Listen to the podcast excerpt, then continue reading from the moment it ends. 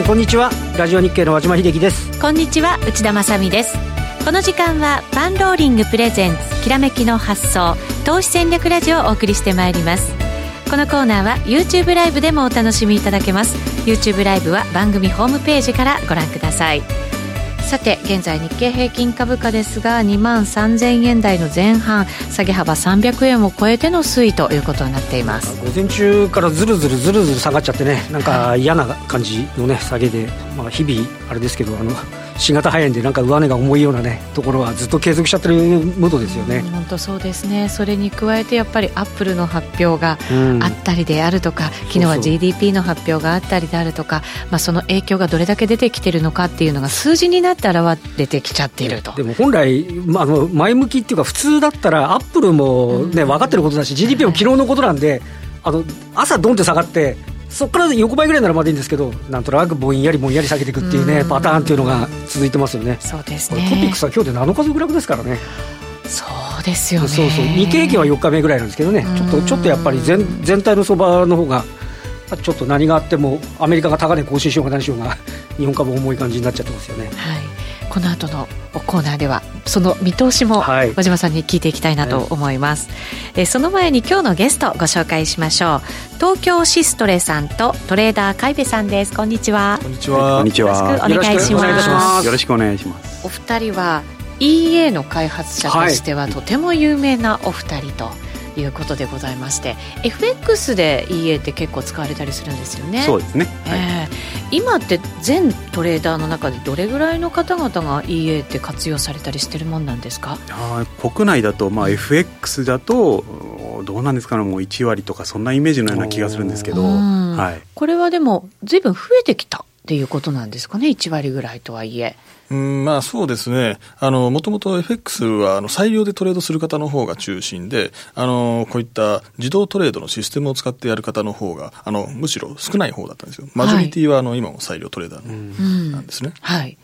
でもまあ今少しずつ変わりつつある、うん、というのが、ね、私みたいな、ね、あの FX 素人でもやっぱり家の話は入るようになりましたもんね、昔はね、そんなにあの私みたいなところに耳に入ってこなかったですけど、だいぶメジャーになってきてるっていうところじゃないかと思いますよね。そうですね。私もあのインタビューさせていただいた奥トレーダーの方の中には、はい、裁量とその EA をうまく組み合わせながら、ね、トレードをされてるって方がとても多かったんですよね。そうなんです。なので今日はそんなお話もですね、伺っていけたらなと思ってます。よろしくお願いします。よろしくお願いします。その前にパンローリングからのお知らせです。3月7日土曜日に開催される投資戦略フェアエキスポ2020各公演の申し込みが受付中となっています。今日のゲストトレーダー海部さんをはじめ30名の講師が登壇する一大イベントとなっています。海部さん後ほど改めて当日のテーマなども伺いたいと思います。すで、に多くの公演が満席になっていますが増席、席を増やすことが決定いたしました。坂本慎太郎さんや竹蔵さんの席なども今ならまだお申し込みいただけます。ぜひ番組ホームページからご確認ください。また、2月29日土曜日に、プロファイル 225JP システム開発システム解説セミナーを開催いたします。プロファイル 225JP システムとは、日経平均株価指数の CFD を対象としたマルチチャートを使った自動売買システムです。構築したウエストビレッジインベストメントの西村隆育さん、岩本祐介さんのお二人がわかりやすく解説します。詳細は番組ホームページからご確認いただきたいと思います。それでは進めていきましょう。このコーナーは、投資専門出版社として、投資戦略フェアを主催するパンローリングの提供でお送りします。それではまずは和島さんに株式市場についてお話を伺います。はい。まあちょっとアメリカがね、昨日、プレジデンツデーということで休場だったという話で、はい、まあ参加者がね、少し少ないんですけど、まあその中にあっても、あの、昨日の段階で上海の総合指数がえっ、ー、と、あの、1月23日が春節前の最終取引で、うん、で、2月3日から再開して、ドーンと下がって。はい。で、そこから戻ってって、昨日の段階でもう、あの、下げも埋めちゃったっていうところなんですよね。まあ、空売りできないっていうのも大きいんでしょうけれども。そうですね。まあ、あの、ただ、あれもね、あの、チャイナショックの時は、売ったら逮捕だっつっても、下がる時は下がってましたんで。確かにそそううなんですすよね。。あの、規制は入ってても、結果的には戻してて、で、それを受けて、えーやってたドイツではダックスが史上最高値、あんだけ欧州調子悪いとか言われてるのに、株価最高値になってて、あ本来ですと少し外部環境的にはぐるっと来て、に日本もね、っていうところだったんですけど、はい。えっ、と、まず、えっ、と、代償の昨日の、あ大阪の、えー先物の終値は23,500等円。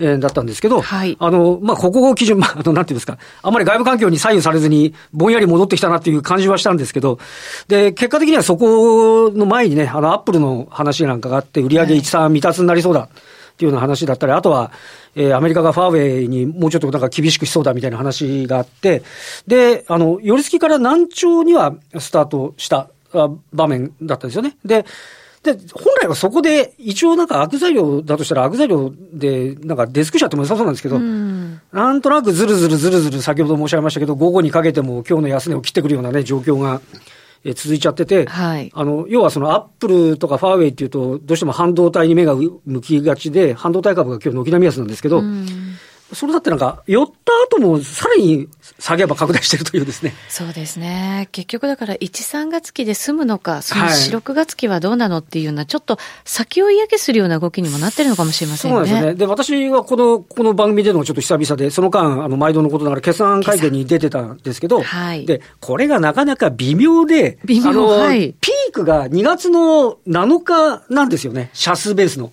はい。で、そこの前に向けて皆さん聞くんですけど、要は春節明けが動くかどうかが分かるのが、その翌週か翌々週の月曜じゃないですか。はい。なので、結果的には、あの、今のところは、えーと中にいる人はいるし、もしかしたら出かけてる人は帰ってこれないかもしれないみたいな感じで、なんかその、要は、答えとして、あの、ね、企業側もちゃんと答えられるわけもなく、その時の状況すらあまり把そうそうそう。握できてなくて、よく分かってなくて。だからこそ先行きなんて分かるはずがないっていう状況ですよね。で、じゃあ、あの、先行きは分からないんですねっていうと、なんとなく不透明要因ばっかりみたいな話になって、足元の決算は、あの、そうでもないんだけど、先行きのこと考えちゃうと、どうもね、みたいな話になって、結局だから決算発表を発表した時期、そのした時期によって、全然なんかこう、その内容が変わってきてる可能性もね、ありますよね。ところなんで、ええあの、結果的には、あの、えっと、第3クォーターの決算発表前と後だと日経平均の一株利益が30円ぐらい低下してるんですねただこれ、あの、第2四半期の時は100円下がりましたんで、はい。で、来期があるっつって大丈夫だった、大丈夫だって言ってたんですけど、あの、声に至ってはね、なかなか、じゃあ今期はもしかしてダメだけど、もう21年3月期は出足からいけんのかって言われたら、ちょっと今のところまだ。じゃあサプライチェーンはどうだとかね、工場動いたけどサプライチェーンどうだみたいな話になっちゃうと、はい。まあなかなかね、ちょっと、あの、思う通りには動けないと。で、もう一点、あの、ここへ来て、その NT 倍率がはい13.9倍って過去最高ぐらいになっちゃってるんですけど、はい。で、あの、まあ、これ、実はその日経平均採用以外のところだと、富士フィルムだとか、伊藤忠だとか、えーっと、あの、いくつかの銘柄が、えーっと、今日だとリクルートが、史上最高値。まあ、今までだとちょっと、あの、なんて言いますかね、あの、ソフトバンクとファーストリテイリングばっかりみたいな話だったのが、一部の銘柄がやたら強くて、まあ、ここで見ると、やっぱりトピックスと225の形状が違っちゃってたりするんで、なんかちょっと損益状況とすると、なんかトピックスの方がね、あの、やっぱりこう、実態を表しているようなムードがあって、投資家の方々の息がなかなか上がらないっていうような感触になっちゃってるというような感じではないかと思うんですよね。そうですね。なんか、いろんなことの先が見えてないからこそ、なんかこう、動きにくいし、やっぱり一旦っていうようなね皆。さんもご覧の通りね、あの、えっと、東京マラソンは、あの、ね、エリートの方だけだし、あの、えー天皇誕生日の一般参賀も中止だし、んもう、株式投資のいろんなイベントもみんな中止だしみたいな、はい。経済がなんかシュリンクしていくイメージがね、どうしてもそうなんですよね。あるっていうのがね、どうかなっていうところですよね。そうですね。まあでも、防ぐ、広げない、拡大させないっていう意味合いでは、やっぱりまあ、あまりね、そういうこう人が集まるっていうところがいかないっていうのも、またね、大事なこと今なのかものところはね、しょうがないですよね。はい知れないですけどだからね。減ってきて、患者さんの数が減ってきて、はいああ、もう大丈夫だっていうムードの明るさがね、出てくることがやっぱり重要になってきそうですよね。はい。えーそれではこの後は今日のゲストを、おにお話しいただきます。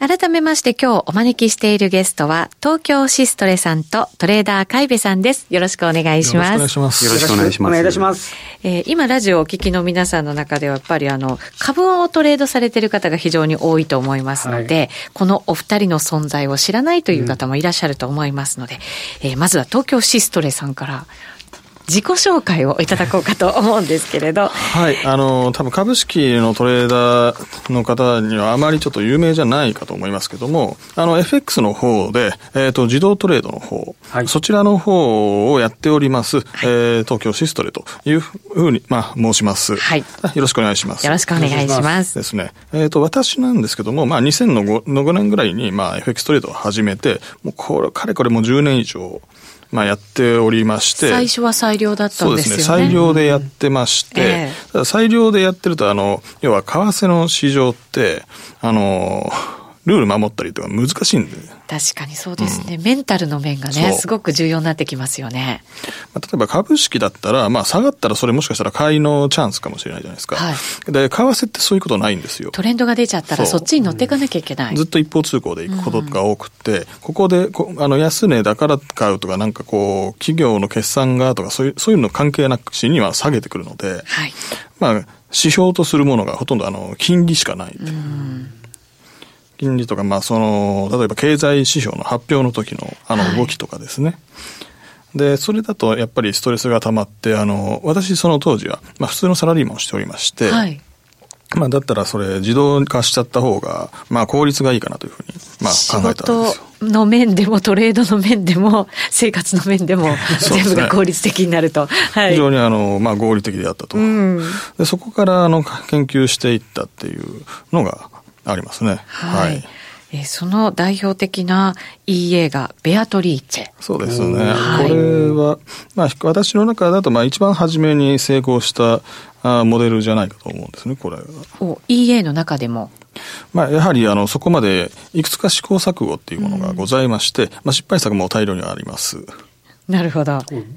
発想としては理系の方の発想でいくわけですか？そうです、そうそうそういうことですよね。要は過去の値動きをどうやってこう、はい、まあ数理モデルってとか解析して。なるほど。まあそういう感じですね、はい、私の場合。はい、そのベアトリーチェは非常に売れてですね。はい。もう、えっ、ー、と、2018年10月現在で今書いてくれてますけど、売れ筋1位。去年だってすごい売れてましたよね。去年というか、あの、18年度の売れ行きの方がすごかったんじゃないかなというふうに思います。ここで爆発的に出たと。はい。やっぱりちょっと19年度は、まあちょっと不調って言えば不調だったかなと思います、全体的にね。ただ、なんか AI を導入したりとか、まあ、要は機械学習の技術の、まあ、延長を応用したものなんですよ。うん、そうですよ、ね、あのそういうものがございます。あの、はい、最近だったら一番新しいものは、まあ、有名なのはディープラーニングがそうじゃないですかね。はい。そういうものも活用しながら、えっ、ー、と、さらに進化させてるというのが、うん東京シストレさんの、それだけ爆発的にヒットしたっていうのは、やっぱそれだけ信頼性が高いってことですよね。まあ、信頼性が高いっていうのもあると思うんですけども、うん、今やっぱりいろいろとまあ、宣伝の方でね、頑張ったっていうのもあるんじゃないかと思います。なるほど。宣伝効果もあったということなんですね。結局物が良くても、あの、宣伝、販売力ないとね、出てかないんですよ。そうですね。でも宣伝だけが行き過ぎてもね、本物でないと売れないってこともね、ありますのでね。まあ、掛け算ですね。うん。東京シストレさん、後ほどまたその EA の話も伺いますが、トレーダー海部さん。はい。はい。海部さんはどんな方？はい。あ、えー、私ですね。はい。まあ、自己紹介、えー、バーンと1ページまとめてるんですけれども、はい、資料をご覧いただける方はですね、はい、番組のホームページからご覧いただくことができます YouTube ライブと連動しています。はい。はい。えー、トレーダー海部と申します。はい。よろしくお願いします。よろしくお願いします。えっと、私もですね、まあ、2006年ぐらいから FX やってまして、はい。はい。で、やっぱり最初は失敗するんですけど、まあ、その後、2009年に、まあ、うまいトレードができたというところがあって、まあ、その理由がですね、あのシステムトレードやったんですね。で、はい、その前は裁量トレードやってたんですけど、そこでまあ売り買いをシステムマチックにやるということで、うん、まあこれで結局あのプロスペクト理論ね、でよく説明される、まあ、気質効果と言われるようなところそれを克服しまして、まあ、うまいことトレードできるようになったという経験がもとに、えー、システムトレードの道に進みました。はい。で、そこからシステムトレードと、まあ、EA トレードというところを、えー、進めていきまして、で、結局、まあ、あの、EA トレードは、まあ、システムトレードをあ自動にしたものですけれども、だから完全自動の売買ですね。うん、で、そっちにのめり込んでいって、で、いろいろな EA 使ったり、で、自分で作ったりと。してですねでそれでまあうまくいってるというところあるんですけども、はい、えー、まあ、大きなところで言ったら2017年18年ロビンスカップ出まして、うん、それに自分の自作の家で出場してでその家を回す回してるだけで、まあ、準優勝できたというところがありますね。はいちなみにトレーダー会議さんは、はい、裁量でやってた時は、サブプライムショックに巻き込まれて、はい、えー、数百万円の損を出したそうですね。はい。でもシステムトレードに切り替えて、切り替えて、負けなし。そうですね。あその時に、うん、まあ途中でいろいろ試行錯誤はしてるんですけれども、はい、えー、2009年がまあ一番うまくいったというところが経験元になってますね。なるほど。はい、えっ、ー、と、トレーダー海部さんが作った EA はどんな名前なんでしたっけ、はいとですね、はい、一応その後ほど説明ありますけども、はい、パンローリングさんからはそのクエーサーっていう名前でクエーサーはい、はい、出してます。はい。でこれがチェ対クエーサーになるわけですね。はい。はい。これはあのロビンスカップで使った EA そのまんまですね。あ、そうなんですね。はい、このロビンスカップでのその成績がどれぐらいなんでしたっけ？成績はあの5か月間で45%ですね。はい。で、その家は、まあ、その後、えー、ロビンスカップ終わって、トレード大会終わってからも使い続けてですね、はい、大体1年で、えー、130%ぐらい年利出ました。ほう、はい。なるほど。裁量でやったらなかなかこうはいかないわけですよね。ねうん。結構それドローダウンも少なくて、大体ドローダウン10%ぐらいだったんですねその間の。へえやっぱりそこが一番大きいですかね。そうですね。はい。メンタルにもいいですしね、ドローダウン少ないと。確かに、本当そうですね、はい、安心して動かせておけるというね、ものになるんだと思いますけれど、えっ、ー、と、では、話戻って、東京シストレさんの方から伺っていきましょうか。はい、よろしくお願いします。はい、今、あの、株式取引を中心にされている方が多分ほぼ聞いてくださってると思うんですけれど。そうですね、まあ、そういうふうにお聞きしております。はい。なので、その方々にとってもやっぱり EA って大事なものだったりするんですかね、いや別にあのあってもなくても変わらないんじゃないですか、うん、ただまああればまあ資金のその分散投資先には使えるんじゃない,、ないでしょうかね、うん、株だけではなくて、うん、まあ、あ。くまであの広げたい場合はっていうことです、今って株式投資ではなかなか EA っていうわけにはいかないんですか？え意外とそうでもないんですよ。確かね、株式投資でもあの自動トレードされているところはあったと思います。ありますね。で、ね、例えば、あまあ、そういった証券会社、まあ、API とかいろいろ提供して、直接コンピューターと、まあ、つなげるようなシステムを提供しているところとか、うんまあ、いろいろございます。はい、で株式をそのトレードするようなそういったツールもまあ、実際には販売されていたりとかしますので、それ使ってトレードする方もまあいらっしゃいますよね。中には。はい。まあ、裁量トレード、あの、やっぱり株式でもまあ裁量トレードは可能でございます。まあ、FX の方がただあの、自動トレードに関しては目立ってしまっているのかなという感はありますけどね。株式だとすごい銘柄数があるわけじゃないですか。そうですね。だからやっぱりその中で動きってやっぱり全然違うわけですもんね。そうですね。だからメガリカルにね、資金を預けてやるっていうのもなかなかこういろいろんな選択肢ができちゃうから、そこの部分は難しいかもしれないですね、確かにね。そうですね。だからそういう意味では、はい、FX の方が自動売買はしやすい金融商品になる。しやすいっていうか、あの代表的なあの通貨ペアだけ取引していればいいわけですからね。まあドルなんか。別にひねらなくていいって話ですね。そうですね。意外とあの選択肢が結構狭いしかも流動性が高いとかになると本当に限られた通貨ペアになりますよね。そうなんですよね。あの昔あの南アフリカのランドとか流行っていた時期もありますけど、ね、はい。まああれ流動性ちょっと結構低いっていうのと、うん、まああとスワップって確かに高いんですよね、金利っていうのは。だから持ってるだけでっていうのはあるんですけども、同時にあのリスクも高すぎると。はい、まあ株式で言うと、まあわかるじゃないですか。なんか評価の低い会社の株みたいな。ボロ株みたいなもんですね。ボロ株ちょっとランドにしてるかもしれない。でも例えとしたらね、そうですね。ね値動き的にはそういうイメージですよね。そうですね。まあ、確かにボロ株買ってるのと同じになっちゃうんですね。だから普通はまあドル円とか、まあユーロドルとか、まあユーロ円とか、大きい経済圏の間でのまあトレードを中心にすると。選択肢結構狭い、狭まってますので、まあ株式ほどそう多くないんですね。銘柄株式いくら全体であるのかっていう話が。2000ちょっとありますからね。はい。もう数えるほどしかないんですね、それに対して。そうですね。あとはでも株式投資されてる方は、為替漏れなく皆さん見てらっしゃるとね、思うので、そうですよね。だからそれを、まあ、あの、自動化してしまって、はい、はい、そっちで、あの、ついでにトレードしちゃうみたいなものが、それはいいかもしれないできたら本当にね、あの、東京シストレさんみたいに合理的な、あの、うん生き方になる。しかも、だって王道の通貨しか基本的には見ませんからね。そうなんですね。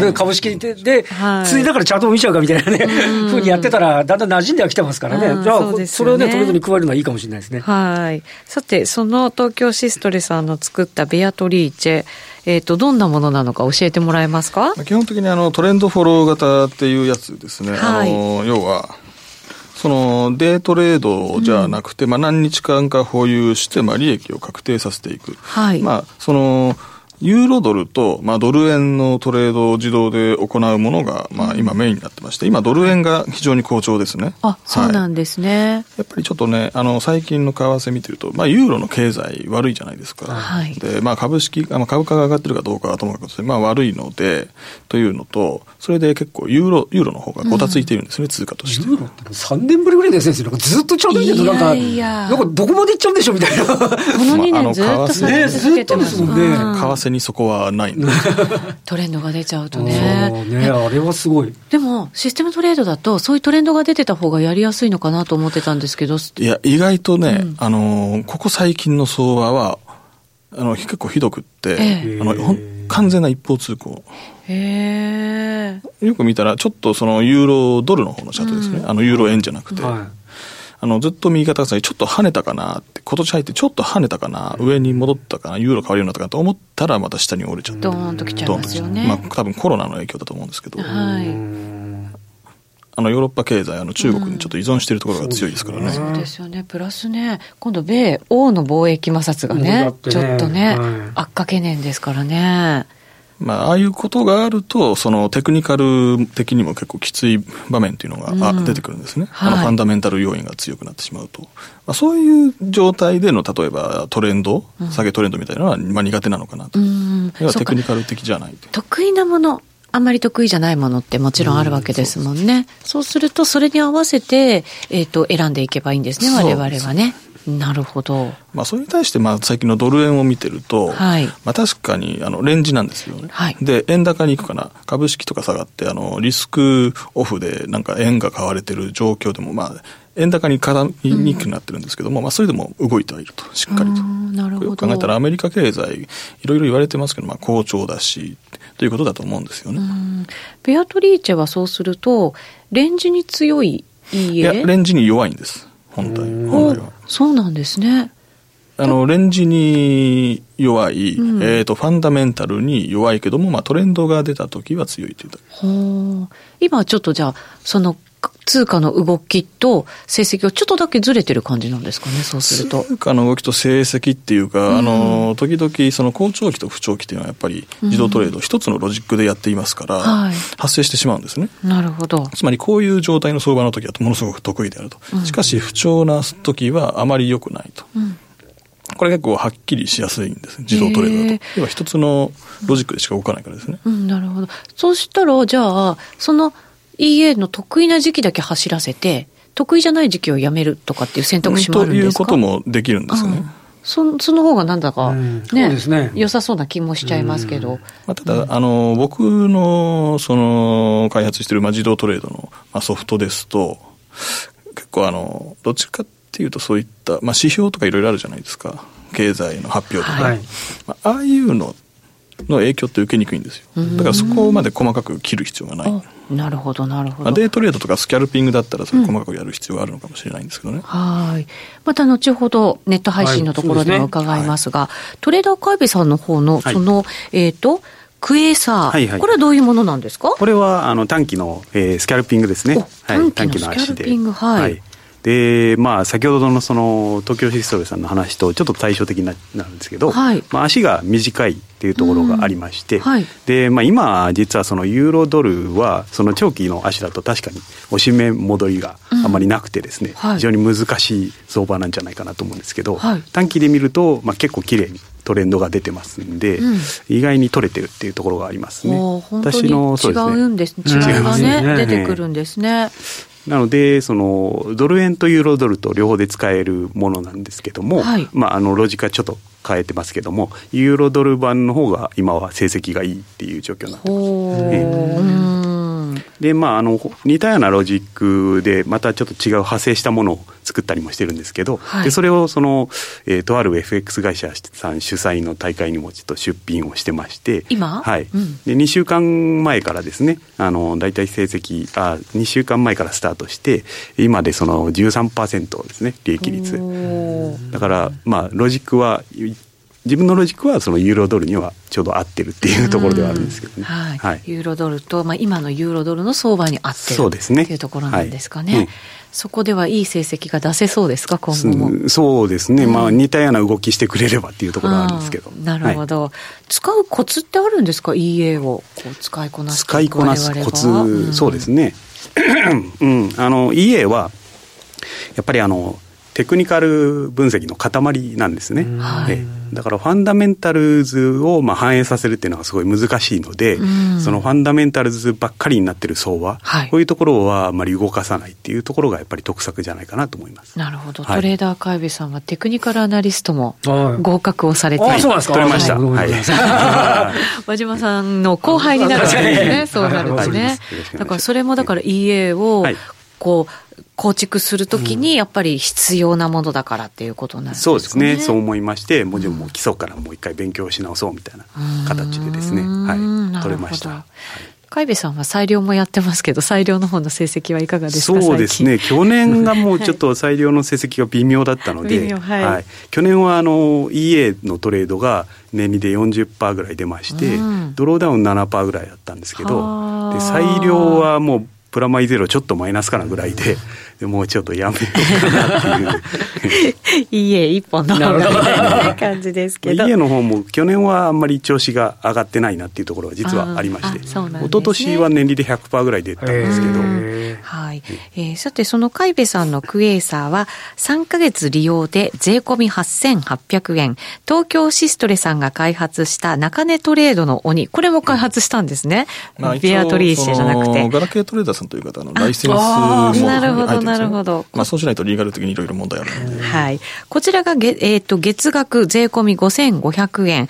えー、どちらもですね、満足保証制度があるということなんですね。ご購入から10日間以内であれば、返金もできますので、えー、ぜひお試しいただきたいなと思います。投資戦略フェア、海部さんも登壇されますが、どんなテーマで、はいそうですね、まあ、バカラ村さんと対談するんですけども、はい、はい、でそれであの、まあ、おのおの裁量トレーダー彼は裁量トレーダーで、はい、私家トレーダーなので、はい、まあ、その対比みたいな話とかですね。うん、で、ね、あとは新しい、えー、ロジックとかそういうの何か使ってないかなみたいなそういう話をしたいなと思ってはい、はい、ぜひ足を運んでいただきたいと思います。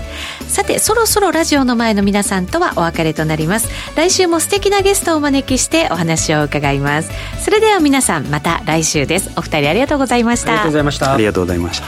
このコーナーは投資専門出版社として投資戦略フェアを主催するパンローリングの提供でお送りしました。